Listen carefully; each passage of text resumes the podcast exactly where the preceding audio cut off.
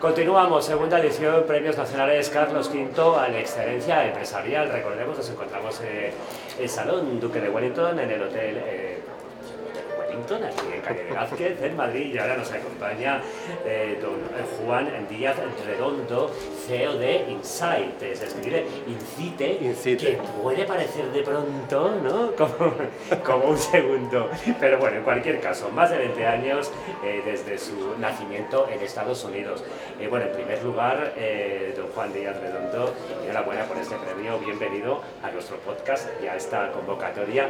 Y nos gustaría que nos explicara cómo, cómo nace una empresa hace más de 20 años en Delaware, en el, en el continente de América, luego llega a Europa, en fin, una evolución mm, que se ha tomado su tiempo y que además ha cruzado continentes, ¿no?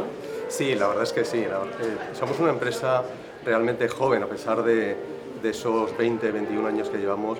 Nacimos en, como un proyecto en Delaware en el año 2002 y realmente la base fue eh, un grupo de científicos de otra compañía que venían, eh, de DuPont Pharma, que entre todos decidieron pues, formar esta nueva compañía, un grupo de investigadores, y, a partir de ahí pues, fue la semilla que hizo que poco a poco fuéramos creciendo en personal, en proyectos y luego expandiéndonos, porque al fin y al cabo Delaware, Estados Unidos, pues es un, una región muy, es un hub, digamos, de, de la tecnología farmacéutica.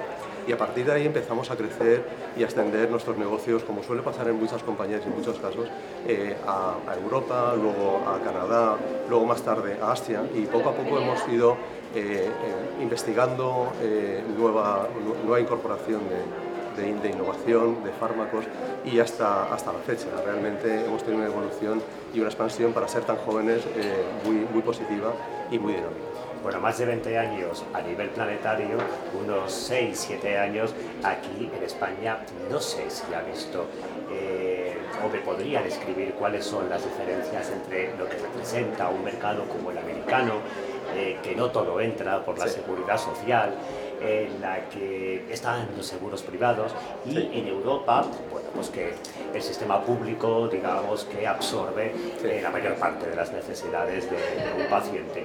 Totalmente. ¿Eso es mejor para su negocio? ¿Es diferente? ¿Cuáles son las estrategias a seguir en cada uno de los casos? Bueno, es una pregunta muy buena, como se suele decir, muy compleja, porque es verdad que no podemos comparar el mercado americano con el mercado europeo. Hay unas grandísimas diferencias. Es verdad que el mercado americano es, es muy grande, ahí viene muchísima tecnología, hay muchísimas compañías americanas, eh, las, las Big Pharma, la gran mayoría, también vienen de Estados Unidos. Ahora, este negocio cuando llega a Europa evidentemente se tiene que transformar y como bien decías, en Estados Unidos siempre estamos hablando de las, de las grandes aseguradoras. Es un modelo de negocio completamente distinto que no tiene que ver con, con Europa, el viejo continente en el que cada país es un mundo completamente distinto. Es verdad que cuando llegamos a España el beneficio es que la seguridad social da cobertura integral, cobertura total, pero por otra parte tenemos una limitación de presupuesto, los recursos son limitados, ¿no? entonces ahí es donde empezamos a jugar con, la incertidumbre y con, el retraso quizá a la hora de reconocer la innovación en nuestro caso y bueno, ese es lo que realmente choca, ¿no? porque muchas veces en Estados Unidos la FDA va, muy rápido, aprueba sin ningún tipo de, de problema ni contemplación la, la, la innovación y luego los nuevos fármacos que van viniendo. Sin embargo, cuando llegas a Europa, eh, la, EMA eh, realmente tiene más dificultades, pero hay países que van mucho más eh, dinámicos en, el proceso de negociación, como puede ser Alemania o Austria.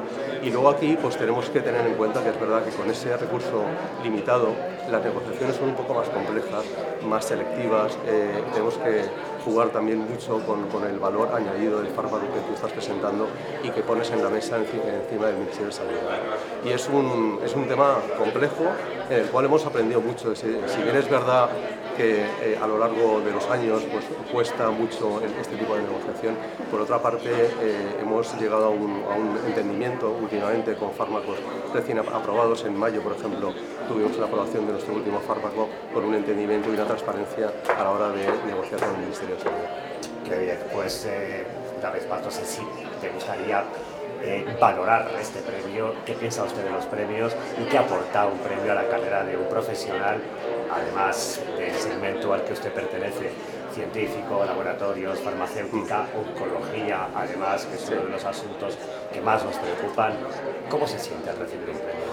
Bueno, la satisfacción es, eh, es, inmensa, como puedes imaginar, porque realmente ya no es por, mí, por, por el, propio hecho de venir a recoger un premio tan prestigioso y tan importante como este. Es por, todo lo que viene detrás de, de nuestra compañía, del laboratorio, de todo lo que es el sacrificio y todo lo que tenemos que llegar a hacer para tener este tipo de reconocimiento. Realmente lo que nos encanta es pues, esa eh, reputación, ese eh, darnos mucho más a conocer como compañía, porque no nos olvidemos que al fin y somos una biotecnológica, eh, que tenemos varios productos en el mercado, pero por otra parte, pues también el reconocimiento es algo, no somos un Pfizer, evidentemente, no somos una Big Pharma, pero poco a poco yo creo que con, el, tipo de fármaco y el tipo de innovación que estamos eh, trayendo a Europa y especialmente a España, creo que lo estamos haciendo muy bien y para nosotros es un, nos llena de orgullo y satisfacción pues, estar esta noche aquí recibiendo un premio tan prestigioso como, como este. También lo es para nosotros recibirle aquí en este foro y que forme parte de esta convocatoria. Muchísimas gracias por haber hablado para nuestro podcast y bienvenido a este, a este acto. Muchísimas gracias.